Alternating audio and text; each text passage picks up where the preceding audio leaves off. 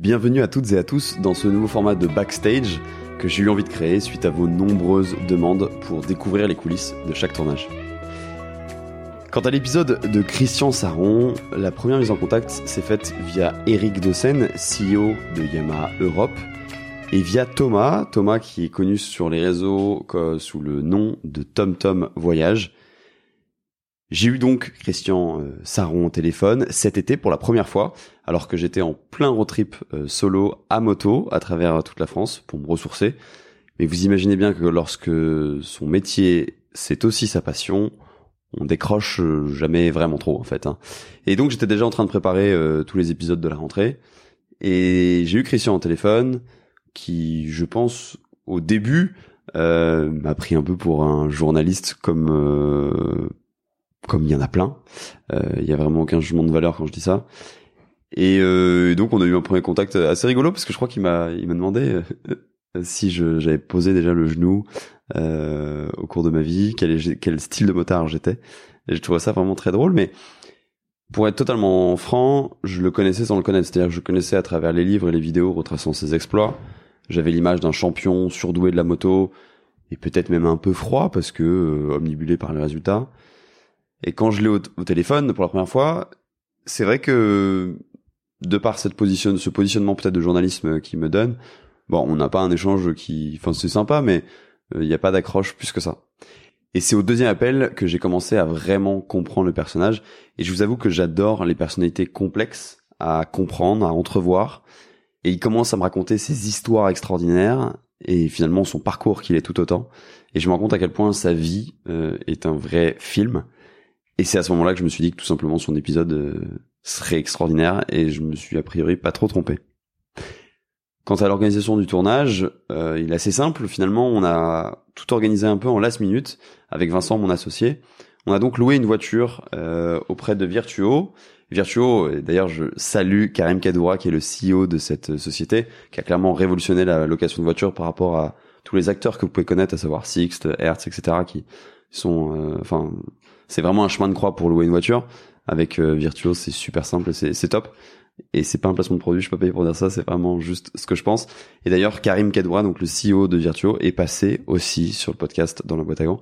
Enfin, il est passé dans la boîte à gants et je vous invite à l'écouter ce épisode qui est vraiment super intéressant. Donc on loue la voiture, direction l'Auvergne natale de Christian, où il vit toujours, pas très loin de Clermont-Ferrand si vous voulez. On a visité euh, son circuit de karting, euh, donc le circuit Saron, qui géré avec sa famille. Il s'en est un peu éloigné de la gestion euh, journalière, mais c'est toujours sa famille qui s'occupe de ça. Et euh, on avait réfléchi potentiellement à tourner l'épisode là-bas. Finalement, on n'a pas trouvé un cadre qui nous plaisait, et on a donc décidé qu'il était préférable de le faire euh, chez lui pour avoir un décor plus plus cosy en fait. Donc, on a installé tout le matériel chez lui. Là, bah, les blagues fusaient. Enfin, c'était c'était vraiment un très bon moment. Et direction le restaurant. Et oui, évidemment, ce que j'ai oublié de vous dire, c'est qu'on a tourné cet épisode euh, le 1er novembre, et le 1er novembre, vous êtes sûrement tous euh, à le savoir, sauf moi, c'est un jour férié.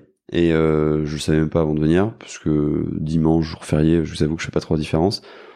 Quand il y a du travail, il y a du travail, et ça a pas vraiment de, de sens pour moi. Et, euh, et donc en fait, je m'en suis rendu compte tout simplement parce qu'il y avait très peu de restaurants qui étaient ouverts euh, dans cette zone de par ce, ce jour férié.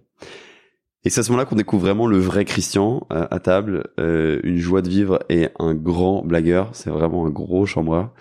Euh, C'était juste génial ce, ce moment à tous les trois avec Vincent.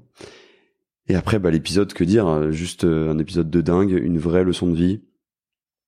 Christian a une philosophie qui qu'il a tenue toute sa vie, qui qui a qui fait totalement sens par rapport à, à son vécu, à ses aspirations. Et euh, même s'il a forcément un, je pense, un don inné pour la moto, il y a surtout beaucoup de résilience, de travail, euh, une pugnacité qui moi m'a complètement euh, ébahi. Et euh, et ça m'a fait beaucoup de bien. Et je pense que ça fait beaucoup de bien à tous les gens qui ont pu écouter cet épisode, parce qu'il a eu beaucoup de succès. Euh, parce que c'est ça montre que tout est possible.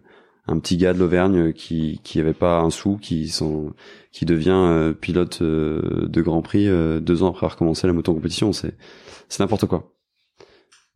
Donc mon sentiment après le tournage, euh, il est assez simple, c'est juste euh, celui d'avoir rencontré un homme extraordinaire, comme on en fait rarement et peut-être plus beaucoup, des valeurs fortes et des principes qui l'ont conduit euh, toute sa vie durant et qui continue à suivre et je trouve ça juste dingue. Il paraît qu'il m'a mis en relation aussi avec une autre légende de la moto qui a quelques années de plus que lui et dont le drapeau de sa nationalité diffère d'une couleur par rapport au nôtre. L'indice est, je pense, beaucoup trop clair, mais je ne vous ai rien dit.